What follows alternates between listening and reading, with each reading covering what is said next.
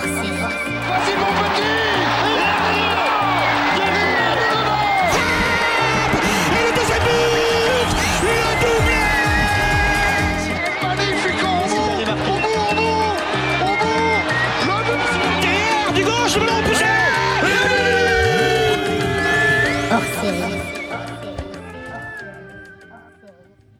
Bonjour à tous et bienvenue dans ce hors-série de P2J spécial football et géopolitique. C'est un sujet qui a été euh, amené par Derdude qu'on remercie. Et avant de vous présenter euh, Kevin qui est avec nous autour de la table, euh, il y a évidemment Amine qui est là, Salut les fraîcheurs. comme d'habitude. Et on a le, le retour d'un petit nouveau, c'est Denis, Bonsoir à tous. qui devient plus fidèle que d'autres anciens de P2J. Émission que Marcos. Il en fait deux de suite. Je suis un joueur de Ligue des Champions, je joue tous les trois jours et je promets d'être plus audible ce soir que les fois pré- enfin, la fois précédente, pardon, parce qu'il n'y en a qu'une seule. C'est Promis. parfait. Et on a avec nous, euh, autour de la table, Kevin du compte Twitter Football Club Géopolitics. Alors, est-ce que tu peux nous parler déjà de ton compte Twitter et de ce que tu y racontes? Bien sûr, ouais. déjà merci de m'accueillir, euh, c'est super euh, sympa de faire ce, ce podcast-là. Donc ouais, moi j'ai lancé ce compte Twitter Football, Géoclub- Géo- Football Club Géopolitics il y a environ, euh, il y a environ 8 mois et l'idée c'est d'aller au-delà du simple terrain de football et de voir euh, les enjeux qu'il y a euh, avec le football, euh, que ce soit entre les États, que les, les retours qu'il peut y avoir autour des, des rencontres, ça peut impliquer des, aspects politiques, des aspects, économiques, Bah, C'est ça qui nous intéresse, nous, parce que souvent on parle de. Il y a tel, tel pays, tel mec qui veut racheter tel club et on sait jamais. On se dit, mais pourquoi, pourquoi les mecs vont racheter Nice ou pourquoi ce genre de truc Donc c'est toujours intéressant d'avoir un peu une idée de ce que ça peut apporter. Et tu es tout seul à animer ce compte Twitter? Ouais, pour l'instant, je suis tout seul. Après, j'ai deux, trois parfois euh, personnes qui viennent euh, un peu m'aider sur des sujets que j'ai pas forcément le temps, de, le temps de traiter, mais euh, en général, je préfère faire ça plutôt tout seul parce que l'idée, c'était vraiment de d'aborder des sujets que je voyais dans les médias traditionnels, mais que Ouais. je- qui n'étaient pas assez entre guillemets euh, dé- assez décryptés, ou alors qui n'étaient pas présentés de la manière que je voulais. Donc, euh, je voulais faire ça un peu à ma sauce, quoi. D'accord, ouais, c'est hyper intéressant. Et euh, du coup, bah, tu pourras nous parler un peu de, de ta vie et de ce que tu fais à côté si, si tu veux. Ouais. Mais en tout cas, c'est hyper intéressant. Tu voulais pécho Denis, maintenant tu veux pécho. Bah, c'est normal. Et du, et du, du coup, tu as de plus en plus, tu as, fait des articles dans l'équipe, etc. Tu as été cité Ouais, plusieurs j'ai été- Non, j'ai été cité par euh, l'équipe. Après, euh, je, je suis aussi pas mal cité par France Info. D'accord. Donc là, du coup, ça marche pas mal. Euh, Il y a ouais, de- environ euh, 16 000 abonnés sur le compte Twitter. Donc, C'est euh, bien. euh, Très bien même. C'est y a des 16 000 fois plus que nous. Non, il y a des retours de tout le monde. Enfin, c'est assez, euh, enfin, c'est assez intéressant de voir qu'on peut parler de football autrement que par le, le biais des résultats. Moi, j'étais un petit peu, euh, comment dire, saoulé que de voir euh, le football que par le biais des résultats sportifs ou des datas, pour nos amis qui ne regardent que les stats. Ouais, data, ça peut plus m'intéresser, mais c'est vrai que les résultats ou savoir que machin est allé en boîte et que ça a impliqué ses performances, moi, ça m'intéressait beaucoup moins, ce genre de, de choses. Quoi. Donc, tu es un vrai fan de foot depuis Ouais. toujours et tu es fan des Girondins de Bordeaux. Malheureusement, ouais, je suis fan des Girondins de Bordeaux. Des, des Girondins de Bordeaux. euh. Je pense que c'est un coup bas que tu lui fais là. Il voulait pas qu'on le déclare. Il a, il a surtout 16 000 personnes qui suivent son Twitter, mais il y a autant de personnes qui suivent les Girondins de Bordeaux, donc c'est un bel exploit quand même. Ah bah de, de moins en moins, mais c'est vrai que c'est ça, ouais, euh, Alors, l'idée. on va, on va repositionner tout de suite euh, le hors-série. Alors, évidemment, Bordeaux a été racheté par des Américains, mais là, c'est plus des entrepreneurs. On, on va peut-être un peu plus parler notamment des États qui rachètent des clubs, on l'a vu. Un des premiers, j'ai envie de dire, un des premiers, ouais, c'est Manchester City, historiquement, qui a été euh, vraiment racheté par un État, non? Ouais, c'est ça, c'était en 2008. Donc euh, là, c'était par euh, le Tchèque Mansour, qui était un, un prince héritier, euh, enfin, prince héritier, je sais plus, non, mais il est de la famille royale d'Abu Dhabi. Mhm. Et du coup, il, il a racheté le club euh, avec dans l'optique d'en faire un, un géant européen et un, un grand d'Angleterre. Mais par contre, euh, enfin, Il est à moitié parvenu? Oui. Bah, il y est parvenu, mais après, enfin, ce qu'on va voir, ce qui est un peu différent avec le Qatar, c'est que lui, après, il avait comme optique vraiment de créer un peu une multinationale du football autour de, de la marque City, en fait. Il y a New York City. Il y a New York City, et après, ils ont des parts avec les Yokohama Marinos, ils ont des parts avec des clubs en Uruguay, euh, enfin, un D'accord. peu, un peu partout dans le monde. Et là, l'idée, c'est plus de créer une multinationale euh, du football autour de la marque City. Après, c'est vrai que le City Football Group euh, aide les Émirats Arabes Unis dans, dans leurs relations, mais euh, l'idée, c'est vraiment euh, de créer une grosse marque euh, globale, quoi. Et j'imagine qu'à l'époque, quand ils l'ont racheté, évidemment, Manchester United était intouchable financièrement. Je pense qu'en Angleterre, il y avait plein d'autres clubs, mais est-ce que le nom de Manchester déjà était pas un peu gage de qualité? Est-ce qu'ils n'ont pas acheté aussi un, un nom de ville, entre guillemets? Ouais, ils que si- s'ils avaient acheté West Bromwich Albion, on en serait peut-être pas au même niveau ça aurait moins, moins parlé. Et puis en plus, il y avait une logique aussi de, de remettre euh, en avant un, derby, une rivalité locale. Quoi. Donc euh, c'est vrai que ça aurait pu impacter. Puis on voit là même, euh, il y a les nouveaux maillots de Manchester qui sont sortis. Il y a cette idée aussi de d'être un peu le premier club de Manchester et au niveau de leur maillot ils ont remis un peu le maillot au centre au centre des quartiers où ils ont construit le, stade donc il y a cette logique un peu de rivalité avec Manchester Et comment ça a été accueilli ce rachat? Souvent, on sait qu'il y en a des- quand il y a des rachats, bah, il y a toujours une partie des supporters qui sont pas d'accord, qui sont pas contents, etc. Je connais pas très bien l'histoire du rachat de Manchester City, mais j'imagine que évidemment les supporters de United ont dû trouver que c'était de la merde. Euh, mais dans les supporters historiques de City, il y a eu un peu la même scission qu'au PSG. On parlera du PSG après, évidemment, mais Pour- Enfin, je vais laisser Kevin répondre, mais pour ceux du United, déjà, bon, eux, ils ont, ils ont déjà leurs propres problèmes avec Glazer déjà. Ils font des, des- des grèves, ils ont quitté les, les, les tribunes, enfin les vrais. ils ont refondé le United FC, mais Voilà, qui, n'existe plus, je crois. Ouais, je, crois aujourd'hui. que- je sais pas, mais en tout cas, je sais que les vrais, entre ceux qui se prétendaient être les vrais supporters de United, on avait tellement marre de la famille Glazer qu'ils ont un peu déserté les tribunes à cause des prix, etc. Ouais. Donc je pense que déjà, ils avaient, ils avaient déjà fort à faire avec leur, euh, leur propre président et leur propre problème de rachat. Non mais après c'est vrai que enfin pour City euh, je connais je me souviens plus pas de la situation euh, au moment euh, en trop 2008 quoi mais mais par contre enfin City revenait de beaucoup plus loin que Manchester qui était sur le toit de d'Angleterre et sur le toit d'Europe. Donc voir des investisseurs qui qui mettent l'argent et qui dès le début te font revenir te font venir Robinho Tevez à l'époque bah tu peux être au début tu peux être un peu genre peux euh, avoir un peu de doute mais après euh, vu qu'il y a les résultats qui suivent euh, et les investissements qui suivent euh, les supporters peuvent être que, que contents quoi Pour parler de Robinho, je sais pas si vous vous souvenez de l'anecdote, il pensait avoir signé à Chelsea. Je sais pas si vous vous souvenez. Non. Ah, vous vous souvenez pas de ça? En fait, il fait une conférence de presse et euh, dans la conférence, bah, le club le présente, c'est normal. Il dit ouais, je suis super content d'avoir signé à Chelsea et tout. et là, tout le monde le regarde, genre en mode, mais en fait, t'as pas signé à Chelsea, euh, t'as signé à Manchester City. Et le mec, en fait, jusqu'à, il avait, je crois que c'est un autre joueur brésilien qui a raconté ça il y a pas longtemps. Je l'ai vu dans sur SoFoot ou je sais pas quoi. Il a dit en fait, Robinho après, a- à ce moment-là, il a compris le claquage. Qu'en fait, il n'était pas à Chelsea, qu'il était à Manchester mais il a City. peut-être pris un plus gros salaire à Manchester City aussi. Ouais, mais il était temps, il venait du Real, il avait quand même déjà un. Mais sur coup, il a dû le doubler à mon avis. Moi, je me souvenais d'une histoire avec Jean-Claude Robinho, mais je me Ouais. souvenais pas de. C'était euh, Everton ou Souza, je sais plus, Everton, je crois. Il disait Je ressemble un peu euh, à Robinho. Oui, voilà, il dit ouais, je suis à peu près le même jeu. Ouais. Et alors, il y a, euh, on l'a dit, c'est euh, le Sheikh Mansour, il, il rachète Manchester City en 2008, mais globalement, quel intérêt? Il y a financièrement, on est d'accord, enfin, c'est en tout cas tout ce qu'on pense, nous, en tant que fans de foot, c'est qu'un club de foot ne permet pas de gagner de l'argent. Je crois que c'est plutôt même un gouffre. Je sais pas s'il y a un jour, un, si, peut-être Jean-Michel Aulas, qui a gagné de l'argent avec un club de foot, mais pourquoi il rachète ce club-là à ce moment-là? Quel- Bah, pour le Cheikh Mansour, c'est vraiment que déjà c'était un gros fan de, de sport, surtout de, hippisme. Et euh, après, bah, là, c'était clairement pour se faire plaisir parce que, en général, quand c'est un prince qui vient des, des États euh, pétroliers, enfin, ils ont, ils ont pas mal de thunes, donc du coup, bah, après, ils veulent se faire plaisir en ayant un club de foot à eux et après d'essayer de le faire grandir et d'avoir un peu euh, des retombées derrière qui sont pas forcément financières, mais c'est plus des retombées euh, presse, médiatiques, euh, avoir un peu une aura euh, sportive euh, derrière, quoi. C'est une sorte de football manager en vrai, quoi. Il Voilà, a voulu se faire un kiff. C'est un peu Il s'est l'idée. acheté une danseuse. C'est ça, mais après, enfin là, ce qui est un peu plus cohérent, c'est que bon, il n'a pas juste mis de l'argent. On voit que derrière, il y a, il y a quand même eu des, in- enfin, il avait vraiment le projet de- d'être champion d'Angleterre et après de progresser en Ligue des Champions et après du coup de faire cette marque globale et vraiment de que ça rapporte peut-être plus de thunes et qu'il soit pas obligé de, de frauder l'UEFA ou le fair play financier Ouais, pour, enfin, euh, début- pour y arriver quoi. Au début, il est arrivé, il a fait un peu n'importe quoi. Parce que moi, je me souviens de, ra- de rachat de Manchester City. Il, avait, il ramenait un milliard de joueurs qui se connaissaient même pas. Il n'y avait, pas de- il y avait pas de vrai coach. Ils n'avaient pas de vrai coach. Ils n'avaient pas de résultats. Alors Qui qu'il a avait été le. il y avait- Il y a eu Pellegrini à un moment. Il y avait Mancini. Mancini, ouais. Il a ramené des joueurs comme Tevez, etc. Je me souviens, il y a même. Euh, bon, Anelka, c'était avant le rachat. Il y avait un- Ouais, Anelka, c'est avant. il y a- ils ont ramené 3 milliards de joueurs et ça faisait, ils ont mis du temps vraiment pour avoir des, Bah, en plus, des ça résultats. prend, ça prend du temps. Ouais. Je sais plus, ils ont été champions quoi, en 2012-2013. euh, et puis la Ligue des Champions, bah, c'est comme Paris. ils- pour l'instant, ils l'ont pas gagné. Quoi, donc, Ils ont été champions combien de fois? Trois fois, City Sous le.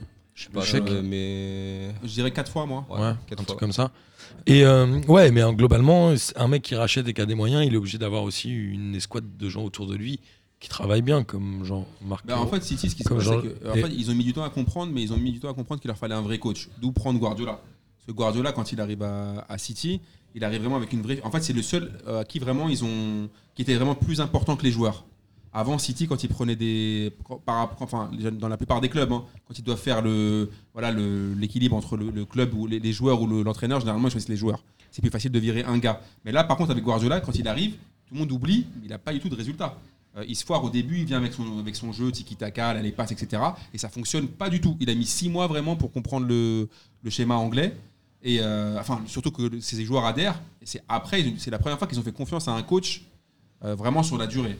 Mais en fait, euh, le joueur le plus représentatif du Manchester City, c'est David Silva, non? Qui il doit être là depuis 154 David ans. Silva et Agüero qui leur met le but du titre phénoménal à la dernière seconde contre Et- Queen Park Rangers, le premier titre. Je rigole. Bah, Mario Balotelli, on se souvient tous de Moi Always Me avec son maillot de City. Ouais, c'est vrai. Mais en fait, euh, Manchester City, ça a été racheté plus pour flamber auprès de ses potes à lui euh, quand il retournait Ouais, au bled ça, un et peu, non puis, euh, enfin, lui, vu- en plus, il vient de- d'Abu Dhabi, alors Ouais. que le grand émirat des Émirats Arabes Unis, c'est Dubaï. Et Dubaï, ils sont un peu en perte de vitesse depuis euh, 2008 avec la, la crise économique.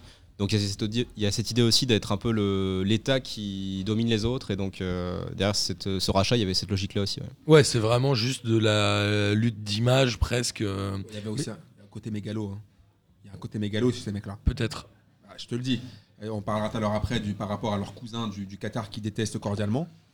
Euh, il y a- Ah, attends, Kevin, il est pas trop d'accord sur Non, le mais si, si, enfin, je- je- Alors, ils se détestent. Non, Non, mais mais il y a un côté qui est la plus grosse, surtout, je trouve. Ouais, voilà, c'est il y a- qui aura les meilleurs il y a résultats, qui aura un la plus. mimétisme, c'est ouais. Comme quand tu te bagarres avec un voisin, tu as envie d'avoir la plus belle voiture que lui, Ouais. et c'est, je pense que c'est un Oui, peu ça aussi. Ouais, mais je pense que si après on parle de politique, là tu vois quand même qu'il y a les Émirats associés à l'Arabie Saoudite contre le Qatar. Oui, il y a la politique derrière, mais il y a aussi une grande question d'image. Les grandes décisions, etc. Hmm. Donc c'est pas anodin, je pense. Mais un club de foot te permet vraiment d'avoir un poids politique derrière ou pas?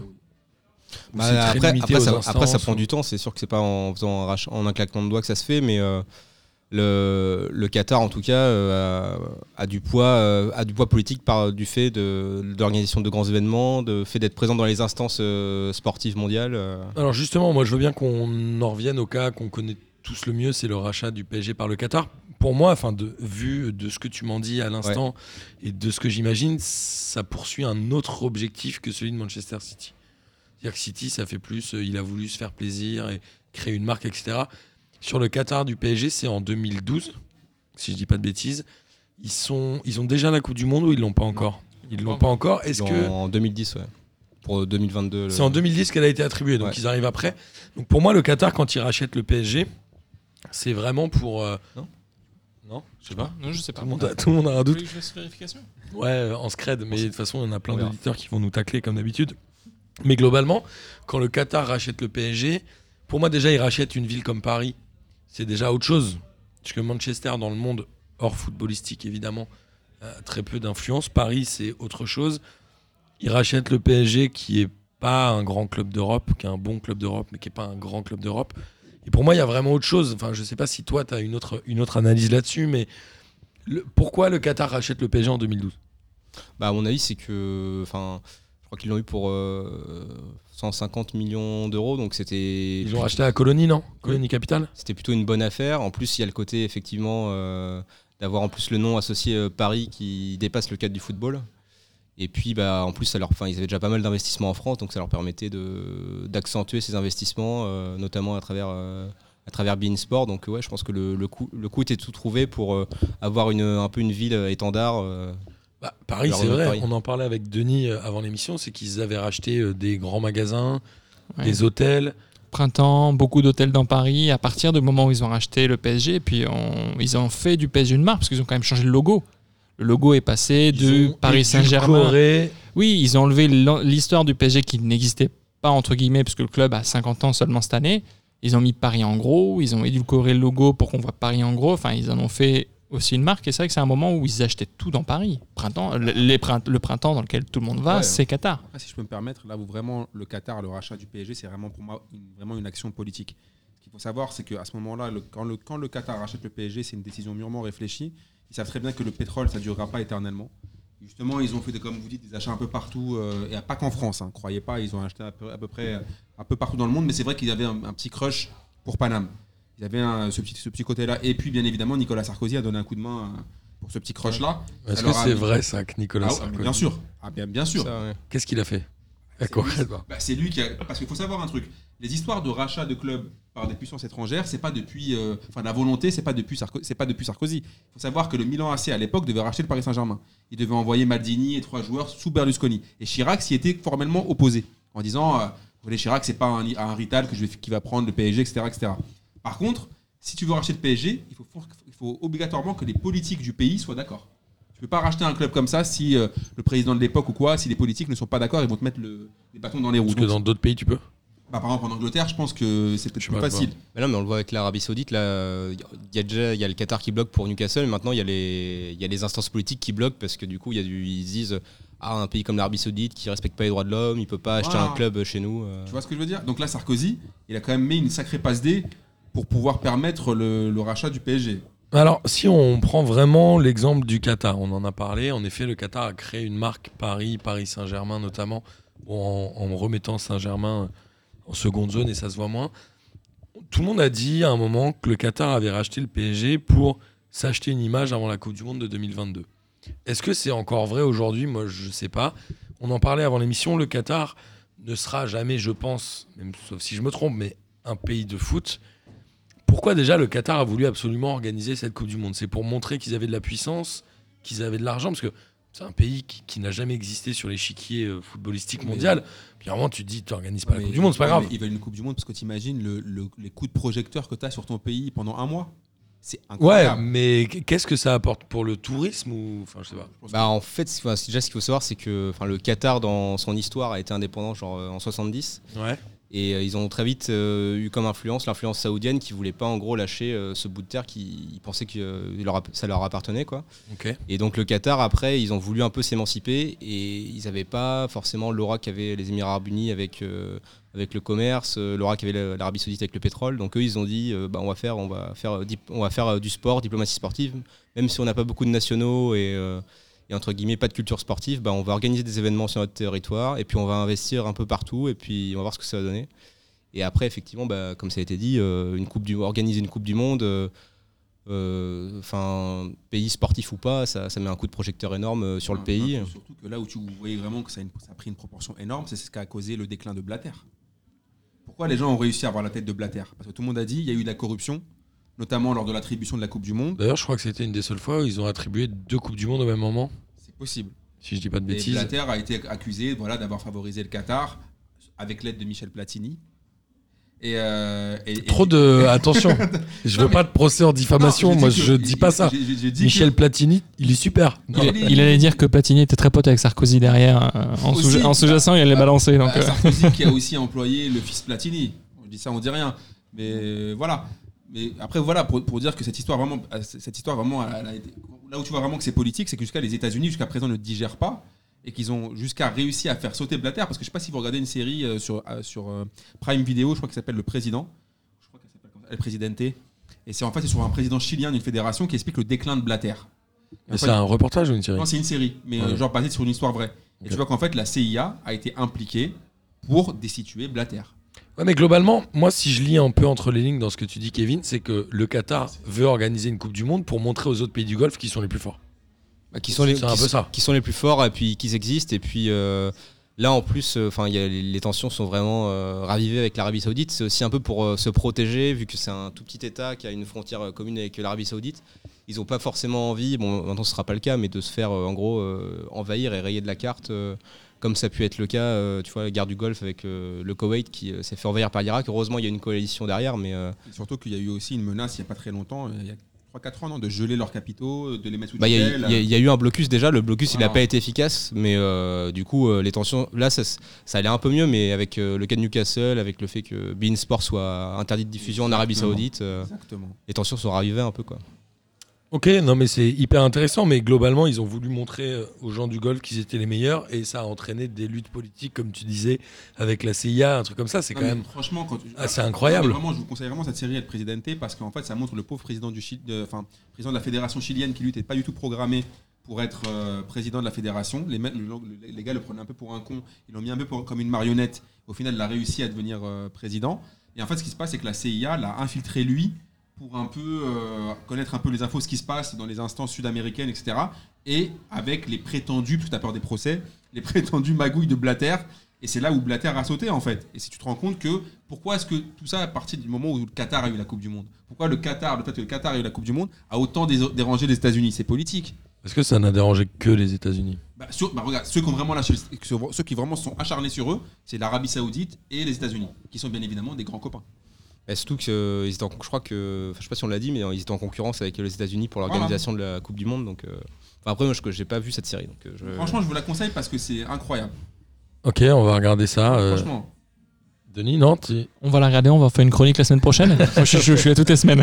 c'est ça. Et euh, donc oui, le Qatar, mais en même temps, on parle d'enjeux d'image, le fait d'organiser la Coupe du Monde, d'avoir des coups de projecteur, mais le Qatar a été, je pense, la Coupe du Monde la plus décriée de l'histoire des Coupes du Monde, entre les mecs qui meurent sur les chantiers, les trucs comme ça. Euh, C'est quoi? Il y a un rapport euh, gain-risque qui est plus élevé au niveau des gains, parce que tu dis, bah, tous les gars qui vont oublier les morts, bon, c'est pas grave. En fait, c'est quand même, ça peut être à double tranchant, ce genre de truc. Bah, ça peut être un double tranchant, surtout que, enfin, on peut investir dans le sport, organiser des événements, mais après, c'est vrai qu'à partir du moment où tu incarnes entre guillemets pas le, le sport ou le projet que tu vends, Ouais. comme le Qatar qui a pas beaucoup de nationaux dans dans son pays, c'est compliqué de, compliqué après d'avoir des retombées positives, surtout quand il y a des quand il y a de, au niveau des droits de travailleurs, des droits de l'homme, euh, il y a eu des excès qui ont été faits, quoi. Donc, euh, Et tu, mais en même temps, le, le Qatar, euh, pas plus tard que cet hiver ou l'été dernier, a été invité à la Copa América. Euh, Est-ce qu'ils auraient été invités il y a 10 ans, 15 ans, etc. C'est ah bah ils voilà, sont non, en train de sûr. se positionner dans l'échiquier politique euh, footballistique, c'est assez incroyable. Et vraiment, le fait de racheter le PSG, selon vous, ça suffit à s'acheter une crédibilité sportive? Non, ça pour moi, ça leur a apporté de la visibilité. C'est-à-dire que tu imagines, le, les- le- regarde, le Qatar, comme on l'a dit, nous, nous ensemble ici, là, apparemment, moi je savais même pas que c'était indépendant depuis 70. Ça, je le savais même pas. C'est un tout petit pays qui a la taille de la Corse. Combien d'habitants? Je sais même pas. Ah, Je sais pas, mais. Je sais pas, mais euh, c'est- mais il n'y a pas beaucoup de nations. Enfin, c'est comme les Émirats, t'as pas beaucoup de Ouais, nationaux, quoi. T'as beaucoup de. T'as Euh, des de gens sur le territoire, euh, mais pas des, beaucoup De de toute façon, nationaux. ils, ils te donnent des primes de ouf pour te marier, pour avoir des gosses. Enfin, ils veulent favoriser la natalité absolument. Enfin, le Qatar, c'est un pays. Et en plus, contrairement à Dubaï ou aux Émirats, c'est pas un pays qui est. euh, tu vois, tu, tu peux aller à Dubaï faire du ski en hiver. Tu fais pas ça au Qatar. C'est pas le même tourisme. Oui, c'est sûr. Tu vois ce que je veux dire? C'est pas la même euh, euh, euh, vision politique des choses. Les Émirats, c'est en gros du clinquant. Euh, tu viens, tu t'amuses, tu fais. C'est une vie à l'occidentale. Le Qatar, c'est quand même luxueux, mais tu vas pas faire, comme je dis, tu vas pas faire du ski euh, sur des euh, montagnes mythos euh, à Doha. Ouais, je comprends. Tu vois ce que je veux dire? Je sais plus c'était avec toi qu'on a vu ces discussions, Denis, où les mecs euh, font la plus haute tour du monde, et t'as un, autre pays qui va faire la plus haute tour, et l'autre pays va dire non, mais ça va être moi. Et j'ai l'impression que sur les rachats de clubs, c'est un peu le même délire. C'est qu'il y a un mec qui a racheté City, l'autre il dit quoi Il a racheté City? Vas-y, je vais racheter Ouais. Paris, et après il y a l'Arabie Saoudite, il dit ouais, je vais acheter Marseille ou Newcastle. Kevin quand à l'heure. Excuse-moi, vas-y. Euh, non, je- à ce stade, les plus gros transferts mondiaux sont à l'actif du PSG. Euh, Neymar, Mbappé, enfin l'actif du. Et de Coutinho pour le reste. Oui. Dembélé, ouais, Dembélé. Encore Coutinho est venu sur de prêt avec option d'achat, non C'est pas ça euh, C'est l'année prochaine qu'il est payé, je crois. Je pense qu'on fera en série Coutinho Et- est-il la plus grosse arnaque du football mondial Et je pense que la personne qui dit non, elle ne viendra plus jamais. Ouais, non, les, le Neymar, c'est le PSG. Enfin, c'était peut-être le plus gros coup, euh, le plus gros coup euh, d'éclat, euh, d'éclat entre guillemets, en tout cas économique pour le Qatar. Mais j'ai l'impression que le Qatar, d'un point de vue économique, Neymar, il s'en foutait. Mais l'idée d'aller racheter Neymar au Barça, qui Ah avait oui. Contribué à la remontada, il y avait un petit côté. euh, Bah, Amine prends- pourrait faire une comparaison avec une meuf, il y a toujours des Ouais, il comparaisons. y a un côté euh, un peu, je pense, vengeance, mais il y a Ouais. aussi un côté euh, comme ça, on capte tout le public euh, brésilien qui est autour de Neymar. Il y a cette logique aussi un peu de diversifier son public. euh. Bah, ils l'ont fait, il y a 10 Brésiliens dans l'équipe. Ah, Enfin, à les- 10, j'abuse un peu, mais il y a que des Brésiliens dans l'équipe. Une, euh, Ah oui, bah Neymar, c'est. Il y avait Diego Silva aussi. mais- mondial. Quand tu, prends Neymar, c'est aussi politique. Ah oui. Quand tu prends l'image de Neymar, le prendre, le ramener pour. c'était- c'est- en fait, c'est tout est tout est fait pour essayer de, de mettre en valeur l'image du Qatar à travers le monde. Alors ils disent toujours il va être euh, ambassadeur de la Coupe du Monde au Qatar C'est- jusqu'en c'est ce qu'ils savent, 2022. mais en fait, il a- c'est c'est pas juste pour déguiser un salaire pour le payer plus. Non, parce que regarde, quand tu- bah, bah, bon, oui, c'est en fait ça Il sert va aux être dans deux. les aéroports avec Oui, mais ça sert Aspire, aux des deux. trucs comme ça. Mais quand bon. tu vois par exemple que tu vois même, même au-delà de son contrat au PSG, il a un contrat aussi avec QSI qui va au-delà de, soi- de son tu vois de sa participation euh, sportive avec le Paris Ouais, mais c'est Saint-Germain. un salaire déguisé, non?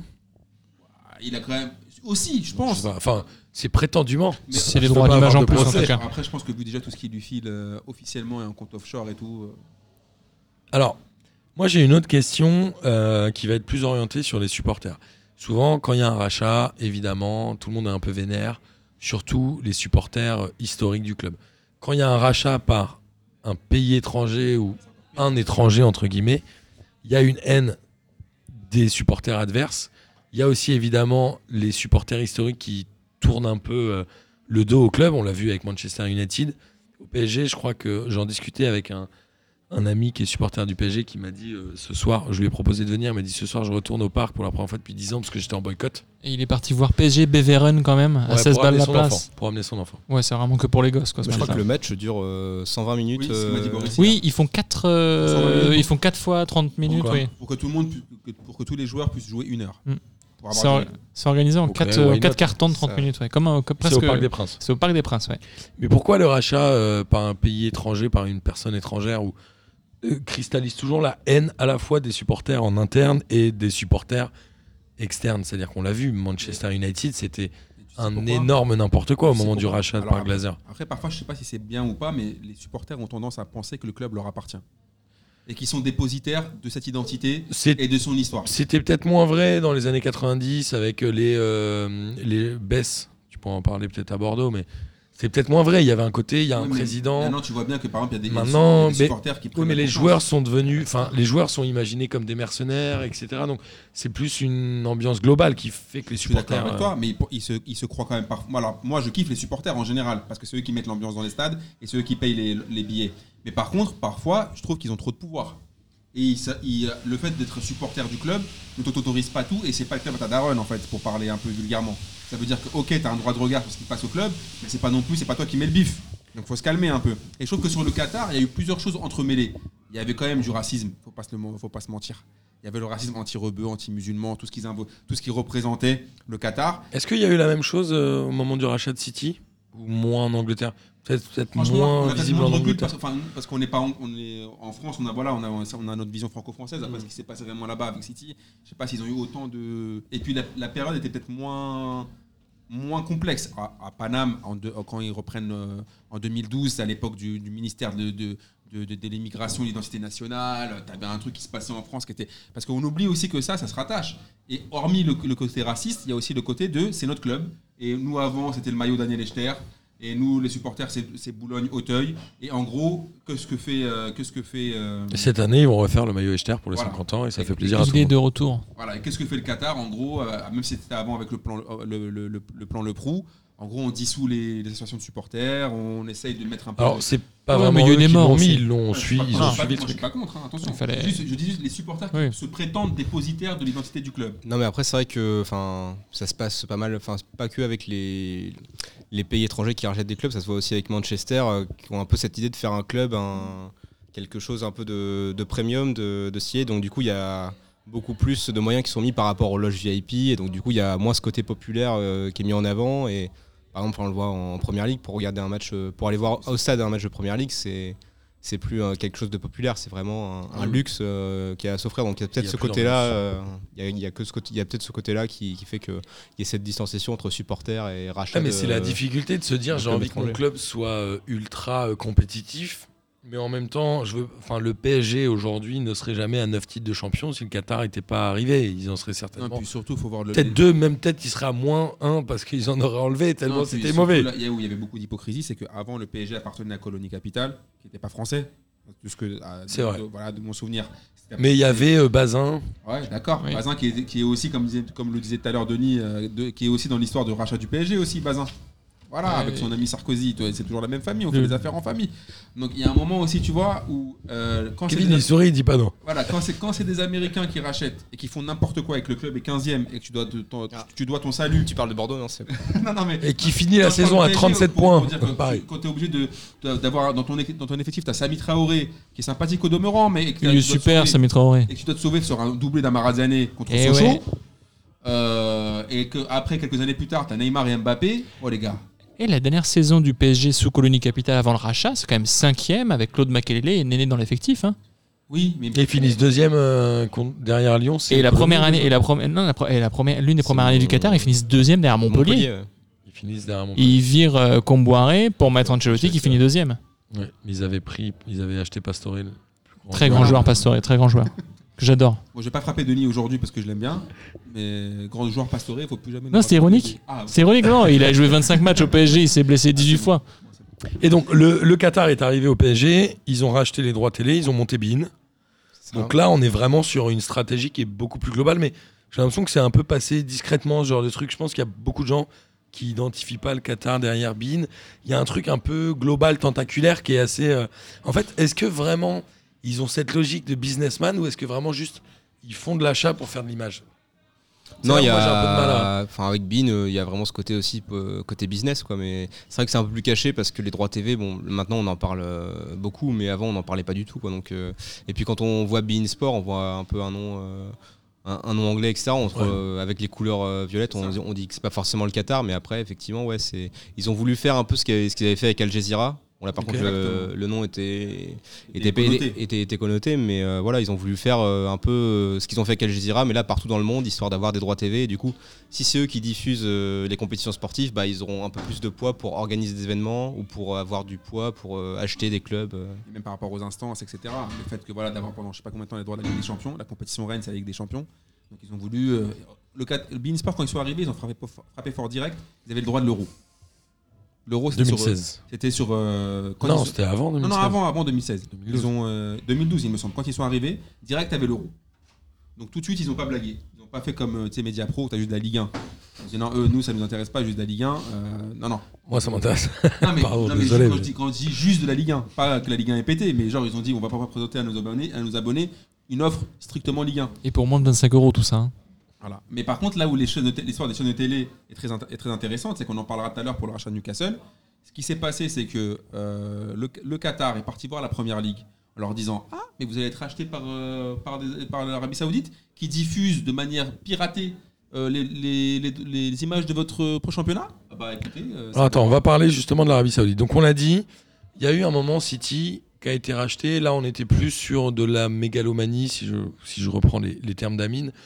Où là, c'était plus en gros une envie de briller dans la société. Euh, Le mec, il s'est dit, je m'achète un truc. À la Abramovic, je crois. Un peu à la Abramovic. Enfin, tu nous dis, hein, Kevin. Si Après, ouais, ce qui est un peu différent, c'est que, enfin, Avec une Euh, vision à plus long terme, peut-être. ouais, le, le- le Jack Mansour, après, il l'a utilisé pour euh, son émirat et puis pour euh, les Émirats Arabes Unis. Mais Abramovich, après, vis-à-vis de la Russie, on peut pas dire qu'il y a eu vraiment d'utilisation de, Chelsea pour, pour la Russie. Quoi. Non, c'est sûr. C'est le Bah, il y seul avait quand point. même les magouilles avec Gazprom, mais ça sera l'objet d'un autre. d'un autre- Spons- sponsor de la Ligue des Champions, hein, celui en passant. Ce sera l'objet d'une autre garde à vue. Non. On, Euh, on pourrait résumer ça comme ça. Après, il y a le PSG qui est racheté par euh, le Qatar, où vraiment là, il y a une ambition un peu plus globale. Il y a un enjeu d'image par rapport à la Coupe du Monde, il y a un enjeu de, voilà, de diffusion, etc. Et là, on a euh, l'Arabie Saoudite qui, en gros, est-ce qu'il veut son- changer son image? On ne sait pas, mais ils ont essayé d'acheter Newcastle, alors c'est ce que tu me disais Ouais, bah eux, du coup, euh, depuis 2015, ils sont pris. un- euh, le mec qui est aux commandes, c'est euh, Mohamed Ben Salman, donc c'est un, Voilà. un jeune prince ambitieux. Et lui, il a comme objectif de faire euh, que l'Arabie Saoudite soit un pays euh, vraiment moderne et qui, qui redevienne la puissance de la région, parce que le Qatar lui fait un peu de l'ombre avec euh, toute euh, cette aura sportive qu'il a autour de lui. Et donc, bah, il a fait ça un peu de manière offensive en lançant une, une guerre au Yémen, en, en assassinant le journaliste Khashoggi, et après en faisant un blocus vis-à-vis du Qatar. Et le problème, c'est que tous ces, tous ces actes-là, ça a un peu terni l'image de l'Ara- de l'Arabie Saoudite. Et eux, ils ont vu que bah, finalement, le Qatar avait plutôt une bonne image, même si Ouais, il y a- il y a- Qatar garde il y a- une bonne image. il y, a- c'est il y a clair. tout ce qu'il y a autour de la Coupe du Monde. Et donc, ils se sont dit, bon, bah, si Qatar a une bonne image grâce au sport, bah, nous, euh, vu qu'on est la, la puissance de la région, on peut faire pareil. Ils et ont plus- dit, on va faire le même sport dans le même pays. Pour, euh, On pour va acheter Newca- Newcastle. pour ouais. Newcastle. Euh, oui, après, eux, ils se sont dit, on, va, on va rentrer par la grande porte, on va acheter un club de première ligue. D'abord, Ouais. ils ont voulu faire Manchester United parce que c'était le gros club qui était, qui était pas forcément à vendre, mais. euh, il United était- est, je crois, aujourd'hui le club le plus riche du monde encore. Moi, j'avais vu troisième, mais c'est vrai que. C'est quoi C'est Barça Real et, Ouais. United qui Ouais. être à peu près. Donc, Mais vu la, j'imagine situa- très cher à vu racheter. la situation de Manchester euh, à l'époque euh, sportive, c'est c'est vrai que le club aur- aurait pu être racheté, mais bon, les, les Glazers, euh, enfin, ils font du business avec Manchester euh, sans résultat sportif, donc ils, ils vont les garder. Et ils ont Donc, aussi des clubs de football américain, etc. Ouais, voilà, sont- ils ont un empire. Quoi. Donc après, du coup, ils se sont rapatriés sur Newcastle, qui était un club qui avait euh, quand même une histoire Ouais. euh, en Angleterre et euh, qui pouvait relever la pente, qui avait, qui avait- la pente, qui avait déjà un stade, qui avait déjà une académie. Donc ils se sont dit banco. Quoi. Là, ce qui est intéressant avec Newcastle, c'est qu'on peut faire le parallèle avec le Qatar. C'est que là, c'est vraiment l'État saoudien, comme l'État du Qatar, qui voulait racheter un club. Ça veut dire que là, comme il a dit, MBS, c'était vraiment, c'est lui le prince en fait. C'est lui et c'était lui sa volonté politique à lui, comme euh, Cheikh Al- Al- Al-Thani au Qatar, où c'est vraiment lui aussi, tu vois, qui voulait. En fait, là, on a vraiment des États, vraiment le chef de l'État qui décide de manière pour la politique de son pays de racheter un club de foot. Alors, Newcastle, euh, oui, c'est un club qui a une histoire, mais c'est un club qui sportivement est plus en déperdition. Ils sont, ils sont remontés il y a deux ans, non? Ils étaient descendus à l'époque de Ben Ouais, mais tu vois, avec City, euh, quand Mansour le rachète. Eh oui, ils sont euh, pour- Ils, Ils étaient en deuxième division, même d'ailleurs, Ouais, en rachat. hein. Ah, ils sont, ils City sont était en deuxième division, je crois, rachat. Ouais, mais je sais Ou même- alors ils ont été rachetés en, si- fond de, en fond de première, ils sont descendus en deuxième? Si quand Anelka y jouait, je sais même pas si City était pas en, en deuxième division. Non, Enfin, mais Anelka, il a fait Bolton et bon, City, il a fait les deux clubs Ouais, qui bon, sont descendus. des- Ça fait des- milieu de oui, tableau, ça fait finalement, des pour Ça m'étonnerait qu'Anelka il joue en Ligue 2, mais je pense que si City est tombé, il est allé à Non, Bolton ou inversement. Enfin bref, c'était un club de. Comme le PSG au final. Hein. Comme le PSG, mais Newcastle aujourd'hui, euh, d'un point de vue touristique, j'imagine que ça fait pas rêver Mais, grand monde. ouais, mais eux, ils s'en Ah, foutent mais de- c'est- en fait, de- du tourisme. Eux, ils veulent juste prendre un club qui est dispo. Non, mais d'un point de vue image, ce que je veux dire, c'est que tu mets Ah Newcastle, oui, c'est tu sûr. mets Paris, on est... enfin, c'est incomparable. Oui, mais je suis d'accord avec toi. Mais en fait, eux, ce qu'ils visent, c'est la première ligue, c'est le premier championnat au, vu au monde. Ouais, c'est ça. Les droits télé les plus élevés. Parce que quand tu penses, euh, c'est comme ça qu'ils réfléchissent. Euh, tu vois Liverpool, etc., les clubs comme ça. Ils veulent être vus, quoi. Voilà. Et là, en fait, ils veulent pas perdre de temps. C'est que Newcastle, c'est vrai que maintenant, depuis quelques temps, c'est pété, mais ça reste quand même un club qui a quand même une petite aura en Angleterre. Tu vois, tu rachètes pas, euh, je sais pas, moi, West Bromwich, comme on l'a dit tout à l'heure, ou un, un club un peu genre ou Norwich ou un club pété. Brighton, Brighton, c'est classe. Voilà, donc ils se disent on rachète Newcastle, mais par contre là, il, il était, ils étaient partis pour faire tapis. hein. Ils étaient partis pour dépenser, le prince là, il était parti pour dépenser euh, des sommes de ouf. Sauf Pourquoi que là, le, pas fait le rachat, bah, le rachat est bloqué parce que pour toutes les raisons que je t'ai expliquées tout à l'heure. Ouais, Et puis pour ajouter un point aussi, c'est que enfin, sur les autres championnats, il n'y avait pas de, enfin, de club avec, euh, comme ça peut être le cas avec Paris, qui avait une aura autre que sport, qui était sur le marché parce que pour acheter euh, le Real ou Barcelone, c'est impossible avec les socios. En Allemagne, les clubs sont détenus majoritairement par, euh, par, des, par les Allemands aussi. Donc euh, après, il restait l'Italie, mais euh, je crois que à Rome, c'était pas vendeur ou à Milan non plus. Donc euh, Bah, il, il restait que racheter un club de première ligue. en on a vu les Chinois avec le Milan AC. Ils n'ont pas mis énormément de thunes. Bah ouais, mais dans ce cas, pourquoi ils l'ont racheté? Ça, ça, c'est une, bonne question. Mais regardez, on nous, a- on nous avait pas sorti que les Chinois ils allaient mettre 900 millions d'euros, etc. Pour le Milan AC, qu'ils allaient faire des transferts de fou. Moi, j'ai vu qui, euh, quel transfert au Milan AC ils ont dû Pour la rappeler- Fashion Week. Ils ont dû rappeler Zlatan qui a 38 ans. Mais alors, globalement, donc ça ne s'est pas fait euh, l'Arabie Saoudite avec Newcastle. Mais c'est en stand-by, on va dire. Ouais, voilà, c'est en stand-by pour l'instant. Ils veulent racheter l'OM. Euh, Alors attention, parce que là, tu vois, là où je te dis qu'il faut faire la nuance. Je sais pas, je sais pas. Je, Alors je ça, lance des perches et je vous euh, laisse rebondir. Après, je dis J'ai plus des, rien. j'ai- j'ai des- moi, j'ai, enfin, j'ai des gros doutes là-dessus. Non pas que, c'est vrai que, enfin, ce serait beau de, enfin, beau, c'est pas beau, mais c'est pour euh, la Ligue 1, ce serait intéressant que un État comme l'Arabie Saoudite investisse avec des gros moyens parce qu'ils ont un- leur fonds d'État souverain qui pèse euh, plus de 300 milliards euh, de dollars. qui pourraient euh, investir dans l'OM et du coup ça permettrait de remettre une rivalité vis-à-vis de la Ligue 1 mettre Et une rivalité sportive Qatar. et après du coup tu peux revendre des droits TV plus chers Plus c'est plus intéressant pour, euh, pour le football français mais Par euh, contre, la, la grosse nuance qu'il faut ajouter, c'est que là, je vous ai dit qu'à Newcastle, c'était MBS, donc Mohamed Ben Salman, le prince vraiment qui détient le pouvoir, qui voulait racheter euh, Newcastle, sauf qu'à l'OM, celui qui veut racheter l'Olympique de Marseille, c'est pas l'État du, c'est pas l'État saoudien, hein. c'est un des cousins d'MBS qui s'est retrouvé séquestré par ce même Ben Salman, MBS, pendant pour, pour des luttes de pouvoir, et c'est pas du tout les mêmes fonds que l'État saoudien.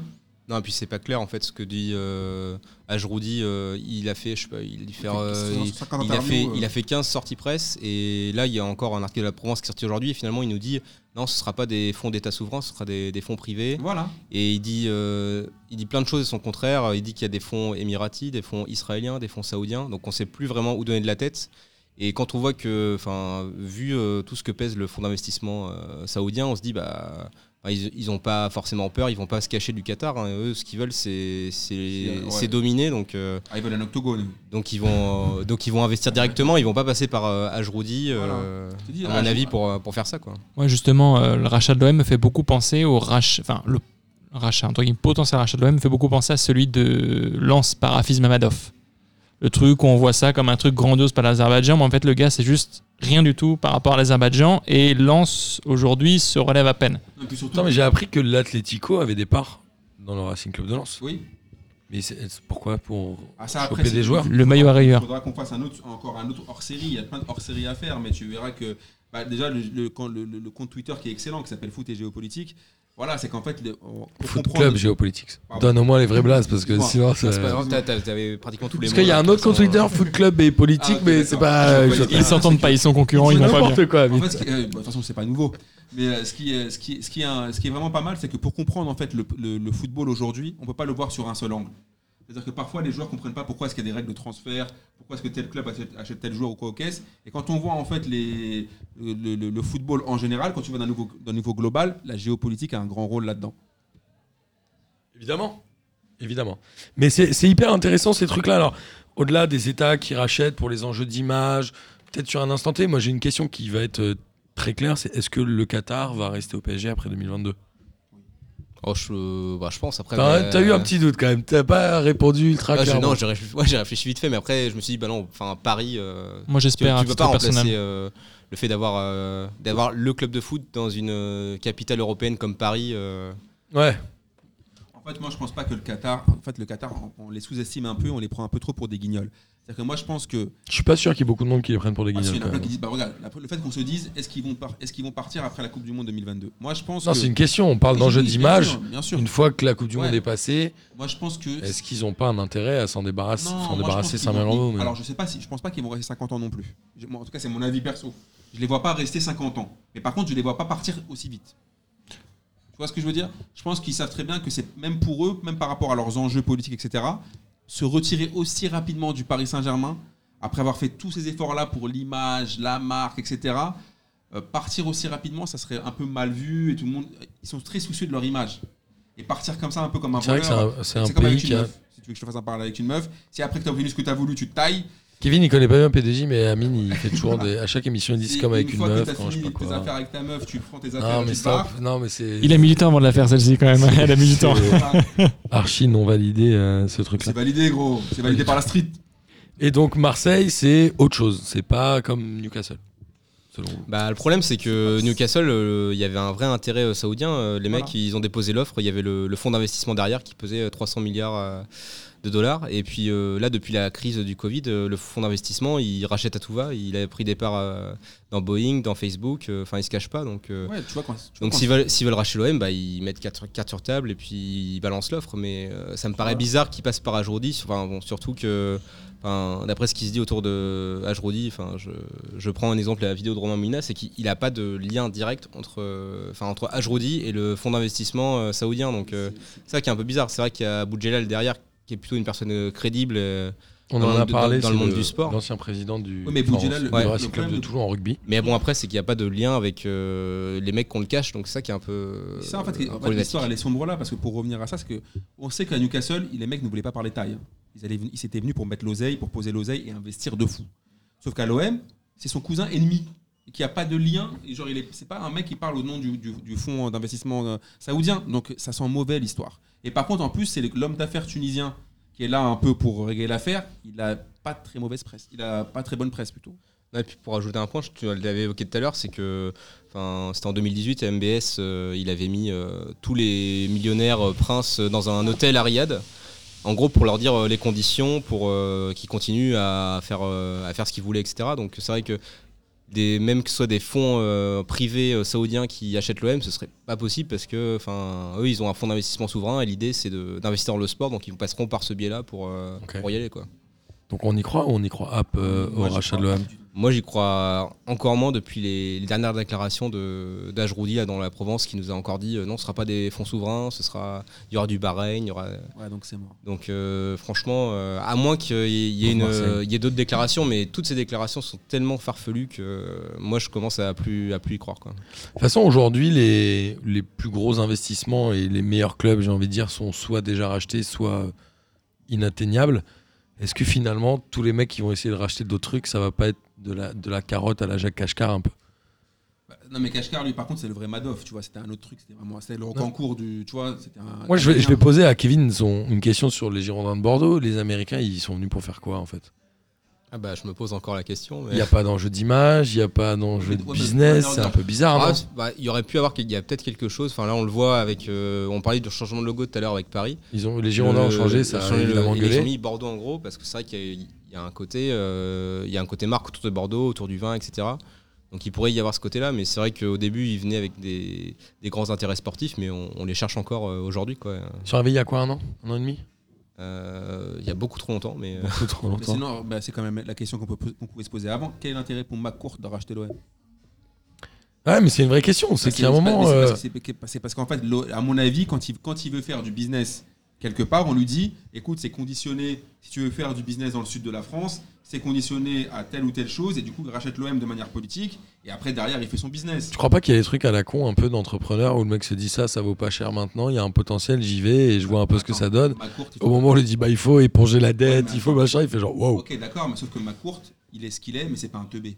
Ce qu'il a fait déjà va demander aux Dodgers, il me semble, ou ce qu'il a, les, les franchises qu'il a rachetées au State. Ouais, mais attends. coutumier du fait. McCourt, il a certainement tenté des coups financiers auxquels il a perdu. Il a dû investir dans des boîtes et tout. Est-ce qu'il se dit pas, je prends le risque? Moi, je pense que ces mecs-là qui ont fait autant de thunes, ils sont très intelligents. C'est-à-dire que le niveau, l'économie, ils la connaissent parfaitement. Et je pense que s'il est venu à Marseille, c'est pour faire du business derrière. Mais c'est un peu comme euh, Ajroudi. Enfin, moi, je pense pas que le mec soit non plus un, Voilà. un uluberlu. Le mec est intelligent. C'est juste qu'il il voit que le club est, est plus ou moins à vendre. Donc, du coup, il dit. euh, Pas je- très cher, a priori, je pour racheter, l'image. bah, du coup il dit euh, j'ai ce projet là, il lance des pièces, il dit j'ai des- investisseurs mais il les a pas forcément et puis après ils viennent à lui et puis euh, L'OM a été racheté à la suite du décès de, de Robert Louis Dreyfus. Longtemps après, quand même. Et- ouais, mais il y a eu quand même un- une petite période de, de vie sous oxygène, sous respiration artificielle avec, avec Margareta. Mais lui, son, le- McCourt, lui, son objectif, c'est de racheter un club, le revendre plus cher que ce qu'il a acheté. Il, bah, il le fera. Il fait des plus-values. Alors avec le, fo- avec le football, il peut pas le faire. Je connais pas le système euh, du football américain, mais il peut pas le faire avec du football euh, normal, normal entre guillemets. Et T'as raison, il du rachète vrai foot, tu vois. ou du vrai foot, du vrai vrai foot pas du soccer quoi. Ouais, pas du soccer, c'est nul. Et lui, voilà, il, il rachète donc le club de l'OM qui est quand même moins cher que ce qui était prévu. Et l'OM jouissait quand même d'un prestige. C'est le club qui a gagné une C1, qui est quand même jusqu'ici, euh, jusqu'à jusqu'à l'arrivée des Qataris au PSG, qui était le club qui vendait le plus de maillots, qui avait le plus de supporters partout en France et pas que à Marseille. Enfin, il a, il a eu une, fait une bonne affaire en fait, je pense. Il est juste arrivé, il voulait racheter un club, il a fait la bonne affaire du moment. il regarde, pouvait pas en faire d'autres en France. Il a dépensé 250 millions en transfert. Oui, pour Payet et Mandanda. Non, mais voilà. Tu vois, au final, il fera pas de sous avec l'Olympique de Marseille. Non, mais il, il avait peut-être qu'il en besoin de ce petit truc. Ah oui. euh, il a bien de ce petit truc un Ah, petit peu euh, romantique, football français, euh, mais avec du prestige sportif aussi crois derrière. vraiment que le gars qui est au fin fond de New York ou au fin fond de, je sais pas, je crois que c'est un Texan, qu'est-ce qu'il en a ciré de racheter l'Olympique de Marseille? J'avoue, qu'est-ce qu'il vient foutre là, tu vois? Voilà. Autant les Américains qui rachètent Bordeaux, je comprends, Bordeaux Voilà. c'est une marque. Posez-vous la question. Marseille, Moi, je, euh, moi, je pense que ce mec-là. Donc vous préférez acheter Bordeaux à l'OM Non, c'est pas ça. bah, pour faire du business aux États-Unis, grave. Parce que le vin de Bordeaux, à mon Et avis. le pastis, est-ce qu'ils beaucoup- n'aiment pas le pastis aux Ah, ou le États-Unis savon de Peut-être Marseille. peut-être qu'il veut investir dans le pastis. Ah, peut-être. Mais moi, je pense qu'il. Ça, il veut faire une grosse usine de savon dans, au Texas, comme ça. Savon de Marseille. Moi, je pense qu'il voulait, qu'il faisait déjà du business dans le sud de la France et qu'on lui a expliqué que ça aurait été pas mal parce qu'il y avait d'autres repreneurs pour l'Olympique de Marseille. Et comme par hasard, Margarita l'a vendu à McCourt. Ouais. Eh oui, en- fait, il y a plein de choses qui sont derrière et nous, on, voit, en fait, on voit les choses de manière euh, brute comme ça, ce qui se passe, en, en- en- le résultat final, mais on ne connaît pas les coulisses. J'ai de une question pour Kevin, mais quand on imagine ces trucs-là, est-ce qu'on est euh, genre à 10% de la version, enfin de, tu sais, de la partie immergée de l'iceberg et Ah. en fait, on se rend pas compte de toutes les ramifications qu'il y a derrière, les intérêts des uns et des autres qui sont peut-être parfois moins, euh, obvious que d'organiser une Coupe du Monde. Il y a peut-être des trucs beaucoup plus cachés encore, non?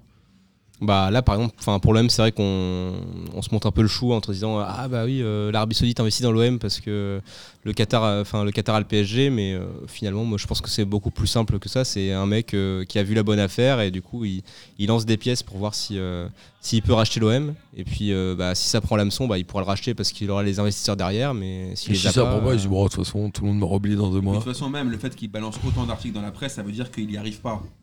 Si, Bah- vraiment, si vraiment, il- c'était- parce que regarde, quand le PSG a racheté le quand le Qatar a racheté le PSG, on l'a su au dernier moment, voilà, le- c'était pratiquement fait.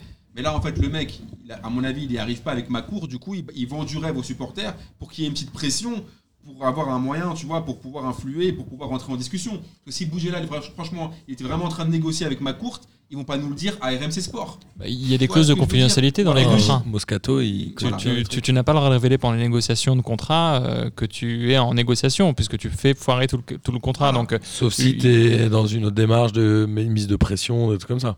Ouais, ça peut, être, ça peut rendre un contrat caduque, je pense. Euh, pour le coup, si, Il si- est quand avocat, il il, commence. a raté le barreau, mais je suis il pas avocat, j'ai j'ai vu des choses. Ça décrédibilise un peu le truc, mais non, non. euh, généralement, quand ça commence à parler, c'est que c'est mort. Voilà, merci. Tu, Et- pardon. Non, non, vas-y, vas-y. J'allais dire que de toute façon, quand tu sais que c'est racheté, qu'on te le dit, c'est que ça a été fait longtemps avant, et quand ça commence à trop parler, que ça marche pas, tu sais que c'est mort, mort, mort. Il y a eu combien d'articles? Bah beaucoup trop. Voilà. C'est pas, t'as t'as pas un c'est comme avec une meuf, un truc comme non, ça. non, après, après tu vas pas être content. Euh, globalement, on a aussi, donc on a ces pays-là du Golfe qui, qui rachètent en jeu d'image, et on a la Chine qui, euh, tu disais, Amine a racheté euh, le Milan AC, mais a priori n'a pas mis beaucoup d'argent, mais la Chine qui a une autre manière de- d'aborder le foot, c'est qu'ils font venir des stars et des trucs comme ça sur leur championnat, est-ce qu'ils ont vraiment l'objectif que le niveau sportif monte ou est-ce que c'est aussi un enjeu d'image mais juste fait différemment Moi, je pense pas qu'il y ait trop de. Il y a, il y a C'est pas vraiment d'enjeu d'image. au Japon qui va faire monter toute la Japan League quoi. Non, l'idée, c'est vraiment que ce soit les, enfin, les Chinois qui gagnent euh, la Coupe du Monde. Bon, après, euh, leur objectif, c'est 2050, mais c'est un peu loin. Mais euh, non, leur idée, ouais, c'est pas, c'est moins le côté entre guillemets. je sais pas. c'est vraiment sportif pour toi.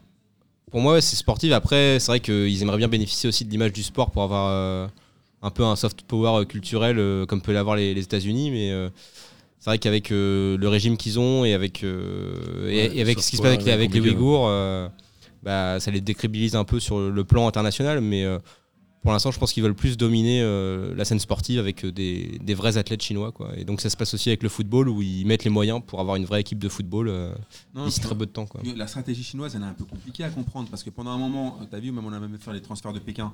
Ça veut dire que pendant un moment, Ouais. ils essayaient de ramener un milliard de joueurs et puis finalement, après, le, le gouvernement a dit Eh, c'est terminé tout ça. Euh, les sommes de ouf pour les, pour les, sur les joueurs, c'est maintenant, c'est euh, en gros, tu as des, des joueurs de salary cap.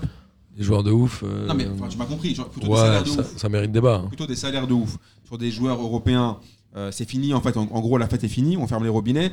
Et en fait, à chaque, on n'arrive pas à, déchiffrer vraiment la stratégie chinoise. Parce que, regarde, ils rachètent le Milan AC, ils mettent v'là l'oseille, et après, il se passe rien.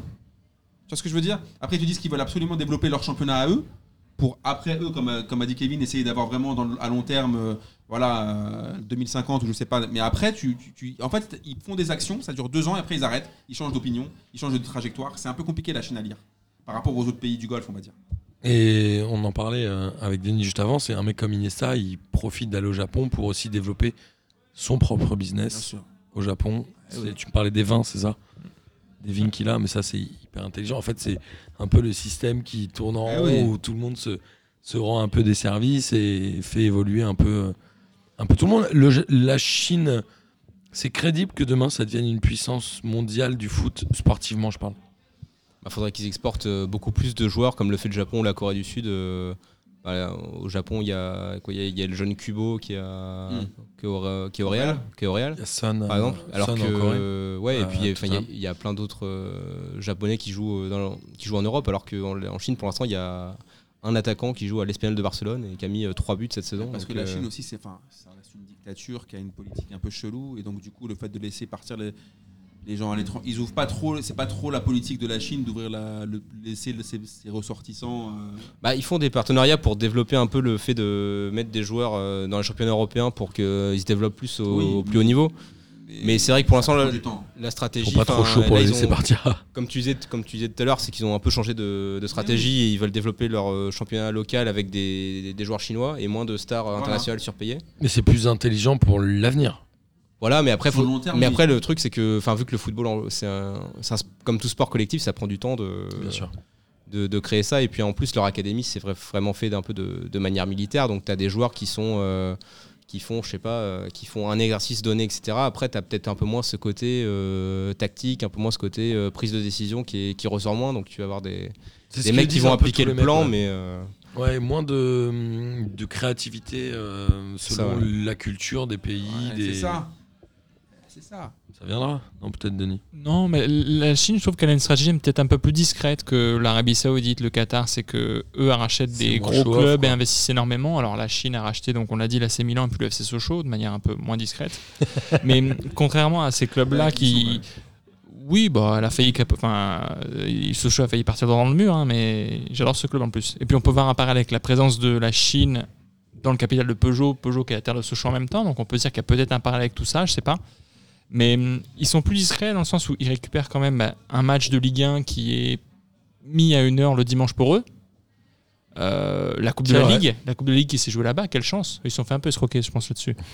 Mais hum, ils ont, voilà, contrairement à ces pays-là qui investissent massivement sur Non, les mais eux, clubs, ils ont presque plus un truc envie de ramener la culture foot chez eux que d'aller Ouais, montrer ouais. qu'ils ont de la puissance. C'est un peu peut-être- différent. Je suis C'est d'accord peut-être avec pas la toi. même stratégie, donc du coup, je sais pas si on- ils investissent, ils sont dans la minoritaire dans les capitaux des clubs. Lyon, je sais pas combien ils ont, peut-être une 15-20%, peut-être grand max. L'Atlé- L'Atlético, c'est chinois aussi, non? C'est minoritaire, je crois. Minoritaire chinois aussi. Enfin, et du coup, Ils je pense que des billes un peu Ouais. dans plusieurs endroits. ouais. C'est plus sur le long terme, voir un peu comment ça évolue, et puis effectivement plus pour ramener le football vers chez eux que, euh, que l'inverse, que de, que de s'exporter vers le, vers le football. Ouais, carrément. Et puis, euh, enfin, euh, Là, il y a eu récemment, il y a des investisseurs chinois qui ont acheté les Wolves et Aston Villa. Mm. Et du coup, bah, c'est vrai que on pense pas. Enfin, quand les mecs ont acheté, c'était pas l'État chinois, c'était des investisseurs. Bon, il y avait l'État chinois peut-être un petit peu derrière, mais c'est vrai que c'est, il y a beaucoup plus de billes euh, qui sont lancées. Et puis euh, après, ils voient un peu comment comment ça vient. Après, ils ont le, eux, ils ont le- la chance un peu d'avoir le, le temps long aussi, parce que les États dont on parlait tout à l'heure du Moyen-Orient, ils ont euh, un peu cette euh, ce, ce danger de, de préparer un peu la- la- euh, l'économie après pétrole, alors que la Chine, bon, bah, ça reste euh, un, Ouais. un grand État avec euh, des plans planifiés sur euh, 10-20 ans. Donc, euh, Entre la Chine et économiquement, entre la Chine et le Qatar. La Coupe du Monde 2050, pour eux, c'est demain. Ils s'en foutent. Ils sont déjà à Ah oui, 2027 dans ah leur bah plan. Ils sont tranquilles. La Terre l'a déjà attribué apparemment. c'est possible. Et, euh, et du coup, il y a des marques aussi. Alors, on en parlait euh, juste avant avec Denis. On pense surtout à Red Bull, qui, euh, au-delà de, de faire assez peu de campagnes publicitaires classiques, ou en tout cas des campagnes un peu merdiques, investit beaucoup dans le sport et notamment dans le foot. On rappelle qu'ils ont Salzbourg, ils ont Leipzig, ils ont évidemment New York. J'imagine qu'ils doivent en avoir d'autres, peut-être en Afrique du Sud ou quelque chose comme ça. ouais, ils doivent avoir des partenariats qu'on connaît pas, je pense, mais ils doivent faire comme euh, City Football Group, ils doivent en avoir euh, un pour moi, c'est un peu le- la logique chinoise, c'est-à-dire qu'ils sont pas, euh, enfin, outranciers si sur le maillot parce que tu le vois bien, mais ce que Sur je le logo dire, aussi. sur le logo, mais Sur le nom du club. ouais, mais ils, ils achètent Aussi. pas des clubs ultra clinquants. Ils sont pas là à dire, tu vois, ils ont racheté Leipzig, euh, Salzbourg, tout ça, ils auraient pu mettre un sur un gros club, mais c'est pas trop le délire. Ils, Ils ont ils investi à New York. Je crois que c'était pas longtemps avant l'arrivée de Thierry Henry, mais le soccer était pas du tout euh, ultra vendeur. Il l'est peut-être plus aujourd'hui. Mais est-ce qu'on peut rapprocher un peu cette stratégie-là euh, Alors après, c'est une marque, c'est pas tout à fait pareil, mais il y a quand même une logique d'influence un peu. Ouais, d'influence de toucher un autre public, euh, ce qu'ils peuvent toucher avec euh, leur campagne de publicité classique, quoi. Mais après, ouais, c'est plus à rapprocher, moi, je pense, du City Football Group. Ils essayent de faire un peu pareil. Après, ils essayent pas forcément, pas forcément d'être euh, au top niveau euh, football. Ouais. Mais par contre, je pense qu'ils sont, ils doivent être pas mal au niveau du trading de joueurs. Genre euh, prendre des joueurs euh, à basse valeur et après les revendre, euh, les revendre masse derrière, quoi. Enfin, on voit Faire l'effectif. vendre entre eux. Aussi, ouais. Bah, de toute façon, c'est un peu le logique de City, c'est de- d'avoir des clubs un peu partout. Club satellite. Tu les, tu les prêtes après à ton club euh, qui est à Melbourne ou à New York. Ils se forment un peu et après, euh, bon, s'ils sont assez forts, ils vont à City. Alors Euh, Moi, si je suis en dans le, je suis dans le centre de formation de Manchester City, on me dit, tu vas aller faire un an à Melbourne pour revenir. Là, je me dis, ok, c'est sûr, ils me foutent au placard. Ah. C'est pas possible. En fait, ils espèrent trouver 2-3 mecs à Melbourne. En fait, globalement, ils vont investir. on parle de New York City. Ils sont en, en, en MLS depuis un an, deux ans. Plus Ils longtemps ont que ça. démarré un peu plus bas. À New York City, pardon, New York City. Non, j'étais euh, pardon, j'étais sur- ouais. ouais. Oui, ça fait un an ou deux, ouais. Et sincèrement, combien de joueurs ils vont ramener de New York City pour aller dans leur club euh, f- étendard qui est Manchester City? Zéro, non Je sais pas, après, euh, le, dans le 10 but, c'est en 10 aussi. ans, c'est énorme. Le but, je pense, c'est aussi de. Enfin, d'avoir, en plus d'avoir une ville comme New York ou Melbourne, c'est d'avoir Ouais, des, York, des je supporters au- aussi autour de. Qui soutiennent pas forcément euh, le club de la ville, mais qui soutiennent aussi, euh, entre guillemets, un peu la marque City. Et que du coup, s'ils se déplacent dans une autre ville, bah, ils pourraient peut-être, euh, entre C'est guillemets. con, et puis être, ils font, euh, ils font des liens visuels un peu subtils. C'est-à-dire que New York City, c'est bleu ciel, mais c'est pas outrancier. Que ça... Alors que Red Bull, c'est ultra, voilà. out- c'est ultra outrancier, ça se voit. Pour l'instant, t'envoies en MLS les joueurs en fin de carrière qui ont un prestige en Europe. Ils finissent David, sous euh, David Villa, qui a fini à New York City. Thierry Henry aussi. Tu envoies euh, tous les grands joueurs européens là-bas pour qu'ils se constituent les supporters. Peut-être qu'à terme, les clubs feront ça. Ils mettront tous leurs euh, joueurs euh, du Red Bull Leipzig, de, Salzbourg pour aller à Leipzig pour finir à New York. On sait pas, mais pour l'instant, c'est le championnat qui est différent, qui me manque un peu de. de- Ouais, bah, c'est pour ça que Lampard, par exemple, il était à New York. Oui. puis après, il allait à City, mais Ouais. il y avait ce, c'est par ce biais-là qu'il avait pu revenir. Tout le monde se disait, mais pourquoi est-ce qu'il va à City Il retourne pas à Chelsea pour jouer en Première League? Bah, Bah, C'était le biais. Il avait déjà un contrat. ouais, c'est comme Voilà, ça. hein. Ouais, c'est intéressant. Mais il y a beaucoup de choses qu'on ne sait pas encore. Je suis sûr que toi, t'en sais et tu dis pas tout. C'est ça, bah non, j'ai une clause de confidentialité. tu pour peux ça. pas aller en garde à vue comme Amine qui va se Bon, faire les serrer tout de suite après cette Les émission. c'est les vacances. C'est rien, c'est tranquille. Amine, il a balancé des trucs, lui il a fait ça, lui il a fait ça, Ah, il n'y a pas de balance, présomption, il n'y a rien, c'est Il a n'importe Il a cité quoi. trois fois ce- cette Blatter et six fois Sarkozy. Il y a les policiers qui attendent là devant le. Platini, de- Platini aussi. hein. Non, mais Platini, ça me fait toujours rigoler. Platini qui était soi-disant. euh, Hein pas. Voilà. Soi-disant quoi Un grand joueur de foot Un, un- Il est- dire, un incorruptible. Il mettait très beaucoup francs. Il est quand même, on est d'accord qu'il est beaucoup moins fort que Ziz quand même. Non, mais ça, si tu me lances sur ce débat-là. euh, Mais moi, je me souviens Platini qui avait dit Sep, enough is enough. Et quelques, quelques temps après, Blatter lui a dit Ah ouais, enough is enough. Attends, tu vas plonger avec moi, tu vas voir si, si tu veux me la mettre à l'envers. C'est vrai que Blatter, il est pas tombé tout seul. hein. Bah, tu- attends, il lui a sorti un petit dossier à la passe quoi comme ça, mon gars, ni vu ni connu. Putain, mais toi, tu balances trop de blazes, on va avoir des problèmes il, a de retenu, ouf. il a retenu plein de gens à la cheville pour les faire couler avec. ah, ah, je vais- Ah, je, vais, mettre- je vais mettre l'émission en ligne, on aura les RG sur le dos direct. C'est abusé. Euh, est-ce que vous avez quelque chose à rajouter, messieurs? On en a une heure d'émission, c'était le temps qu'on s'était euh, qu'on s'était donné. Kevin, est-ce que tu as des choses que tu n'aurais pas pu dire? Euh, bah, finalement, ça m'est venu euh, quand on en parlait. euh, Il y, a le cas- il y a le cas aussi du Rwanda qui investit dans le, dans Oui. le football. Visite Rwanda Exactement. avec le PSG. Et du coup, bah, ils ont fait un part avec le PSG pour euh, qu'il y ait euh, Visite Rwanda euh, un peu partout dans, dans le stade et pour développer aussi des, des marques qui puissent être vendues par le club. Mais il y avait aussi le, le cas d'Arsenal.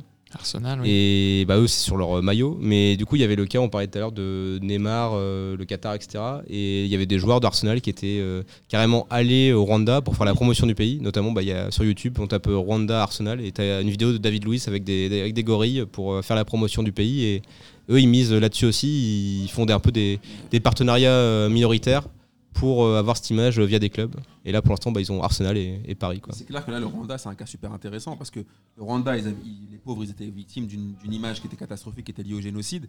Et là, tu les vois que par le biais du football, Ouais, ils fou. veulent développer le tourisme de ouf et qu'ils mettent, ils achètent des encarts publicitaires partout. Enfin, là, tu, quand tu regardes le foot d'après confinement, tu vois partout, visite Rwanda, visite Rwanda, tu vois. Ouais, c'est vrai, c'est vrai. C'est complètement incroyable. Il y a aussi euh, Fly Emirates qui avait sponsorisé des clubs partout. Ils avaient des grandes Dans les grandes axes, capitales, regarde. Des grands. PSG. Madrid, euh, Arsenal. Arsenal. aussi, Même Londres, le, enfin, le. Qatar, ils avaient commencé comme ça avec, euh, avec Barcelone. euh, on voyait Qatar, même Qatar, ouais, euh, Azerbaïdjan, c'est pareil. On voyait ça. euh, Qatar aussi, Airways euh, c'était peut-être le premier sponsor maillot en plus de, du, du Barça, parce que le Barça jusqu'ici n'avait pas de sponsor Ah, maillot en plus. Il y avait l'UNICEF, Voilà, mais c'était un sponsor qualitatif et c'était le Qatar premier sponsor. euh, c'était non, c'était Qatar Airways, c'était le Ouais, premier sponsor euh, euh, rémunéré du Barça. Et au départ, il était dans le dos. Et l'UNICEF d'abord Oui, est vrai, dans le dos vrai. et ensuite ils l'ont mis devant et l'UNICEF a disparu, je crois, Du maillot, du maillot. du maillot. Oui, non, sinon. oui. Et le Qatar Airways est rentré sur le logo du club. Non. Il est, il est, il est tatoué sur le cœur de Messi. Ah, Moi, ça me rendait ouf. Quand tu prenais Qatar Airways, t'avais tout le temps les pubs sur le Barça, tu pétais un câble. Ah, mais toi qui adore le Barça en plus. Voilà. Donc, de- Mais Kevin, il sait pas, mais Amine est fan du Real Madrid. Alors euh, Cabenueve, euh, le titre, Mais il est heureux du coup aujourd'hui. La Liga, euh, ZZ10, je sais pas Ah quoi, bah c'est bon. euh. Et il est content là, Ah, les gars, on a remis les pendules à l'heure. hein. C'est tout ce qu'on avait à dire. évidemment. Voilà. Est-ce que vous avez quelque chose à rajouter, messieurs? Bah, moi, je suis très content de faire ce genre de hors-série parce que, c'est comme je dis, comme j'ai dit pendant toute l'émission, ça nous permet un peu de voir les coulisses du foot et de voir d'autres aspects. Donc, nous, on parle souvent du jeu. On aurait aimé des que Kevin il balance 2-3 doses quand même, on se crède. Ouais, t'as- Il a pas voulu, il a, il a pas voulu. il a pas- tu lui as fait peur aussi. Là. Il s'est dit qu'il allait finir en garde il a pas kiffé, tu vois ce que je veux dire. Il s'est dit, putain, un confinement forcé, c'est chaud là. Ouais, ça, j'avoue. Voilà. Non, mais la prochaine fois, on parlera des, des, comment, des, des pays qui sont pas encore reconnus et qui utilisent le football pour se, se, f- se faire reconnaître. Si on parle du Groenland, etc., là, on, on aura moins de risques, je pense. euh. Alors, est-ce qu'aujourd'hui, il y a plus de pays euh, à la FIFA qu'à l'ONU? Oui. C'est quoi, il y en a Ouais. 5-6 de plus? J'ai pas les, j'ai pas les, j'ai pas chiffres, pas à mais 150 de plus, quoi. Il y, en mais- a, ah, il y en a beaucoup plus, crois-moi. Mais il y en a plus. Ouais. Ça, je te le signe. Et pourquoi la FIFA accepte Ouais, c'est pour l'oseille. La FIFA, eux, tu leur parles de droit, de, de, de- de pouvoir ré- récupérer de l'oseille dans je sais pas quelle co- confédération. euh. Non, puis la FIFA, elle a toujours ce côté un peu de dire euh, oui, euh, le sport, c'est c'est apolitique, bon, alors que c'est pas, c'est pas du tout vrai, quoi. Et puis. Il y a ce côté aussi de. Enfin, quand tu as un nouveau pays, tu as entre guillemets. Enfin, tu es une organisation mondiale, tu as des parts de marché, quoi. Si, euh, Et puis surtout que la meilleure des blagues, c'est que la FIFA est une association à but non lucratif. Mais je, je crois, alors je, je vais pas dire une bêtise, mais je crois que si la FIFA était un État, il serait euh, dans les plus riches du monde. Il faudrait qu'on fasse un hors-série FIFA et prison, parce qu'on ira en prison, c'est sûr. FIFA et garde à vue. FIFA est garde à vue. Garde à vue FIFA, en combien de minutes Amine va en garde à vue Non mais ouais, je suis chaud pour qu'on fasse un truc un peu comme ça, euh, Tu vois, c'est pas mal. la FIFA. Ah, la FIFA, il y a plein de choses à dire sur la FIFA. Je me souviens, le, le gars euh, l'américain qui était en chaise roulante avec ses- sa barbe là, il louait un 350 mètres carrés euh, sur Central Park pour ses chats. Tu sais, le mec qui, Ah oui, qui d'accord. s'était fait serrer par la CIA là, qui Ah était oui, le oui, votant de. que je sais plus comment il s'appelait lui. Bah, moi, Magique. je, moi, j'aime- moi, je voudrais bien qu'on fasse ouais, aussi un hors-série genre sur les présidents de la FIFA. Comment ils sont devenus présidents et qu'est-ce qu'ils ont en commun, ces hommes-là? C'est-à-dire? bah, tu, Le jour où on fera le hors-série, je te dirais. Bah vas-y, Bah, prépare-le. tu, tu verras, euh, avec Avranches, avec euh, Bellater, ils sont tous, euh, voilà, ils ont tous une lignée. euh, Bah, Kevin et Denis, évidemment, si vous êtes chaud pour participer à ce Bah, carrément, carrément. Hors Ah, série. Pas de garde à euh, vue à la fin, mais. non. Ah, parce que, On utilisera des pseudos. Ah, parce que je parle souvent de ça. Il y a, il y a souvent. Il y a deux nouches et il y a Maintenant, on aura des petits c'est- pseudos. Radio Londres, on sera à Radio Londres. Il y a c'est devenu- Amond, Amond. Le foot est devenu vraiment archi-vendeur et sur toutes les plateformes comme Netflix, quoi. Tu avais aussi un reportage sur la- sur l'histoire de la FIFA. Sur Anelka aussi. Donc, Qui va venir le Anelka, c'est le 5 août sur Netflix. ouais. On a tous noté la date depuis trois jours. Ouais, moi j'avoue, je regarderai pas, je crois. Ah, moi je regarderai. Ouais, désolé. Je suis pas Netflix c'est pour ça. Ah, ok, d'accord. Tu Je peux te partager mon Ouais, compte. Moi, j'ai trois abonnements par- disponibles et. euh, Tu veux un compte euh, dis, direct, frérot. euh, Dis-nous. Non, je sais pas. peut te mettre bien. euh. Il y avait un, un très bon article d'ailleurs dans le dernier SoFoot sur le- la série Southampton. Oui, finalement, le il était fait très bien. que ce soit une catastrophe a fait que le truc a beaucoup plus marché que si ça avait été une réussite. Ah, c'est Oui, parce que- Ouais, on, on voit petit à petit le club se liquéfier. Et ils disent que c'est ça Ouais. qui fait que la série a marché du tonnerre en fait. Il y a Ah, un c'est- milliard de reportages sur un milliard de clubs de foot, là. Sur les, sur les plateformes comme Amazon, euh, Netflix, euh, etc. Toi, t'as toutes les plateformes, toi Bah, Ah oui, t'as l'IPTV. la- l'IPTV, oui, ça. Voilà. Et voilà, Encore une autre raison d'aller en garde. C'est pas BOQ, ça va. Toi, tu fais beaucoup trop de garde Il y a trop de raisons pour la garde là, c'est sûr. C'est sûr. Moi, je vais prendre comme au State 150 années de prison. Ouais, condamné 8 fois, une fois l'IPTV, une fois le machin. Denis, tu voulais dire quelque chose? Non, mais c'est c'est frustrant de ne faire qu'une heure sur ce sujet-là parce qu'on se rend compte que c'est très vaste et qu'on pourrait en tenir trois.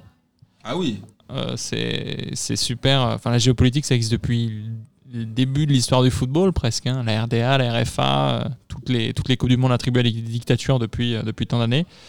Bon, bah, une heure sur ça. euh, Mais avant, les gens euh, investissaient dans l'industrie et des trucs comme ça. Aujourd'hui, ils ont juste à investir dans le sport et ça leur donne une aura Ah qui est incroyable quand même. Bah, Après, c'est pas forcément rentable partout, quoi, mais c'est vrai qu'en termes d'aura, ouais, c'est sûr. euh, Ouais, et puis ça, ça donne un côté, euh, voilà, ça, un côté cool, un côté, euh, un côté moderne, quoi.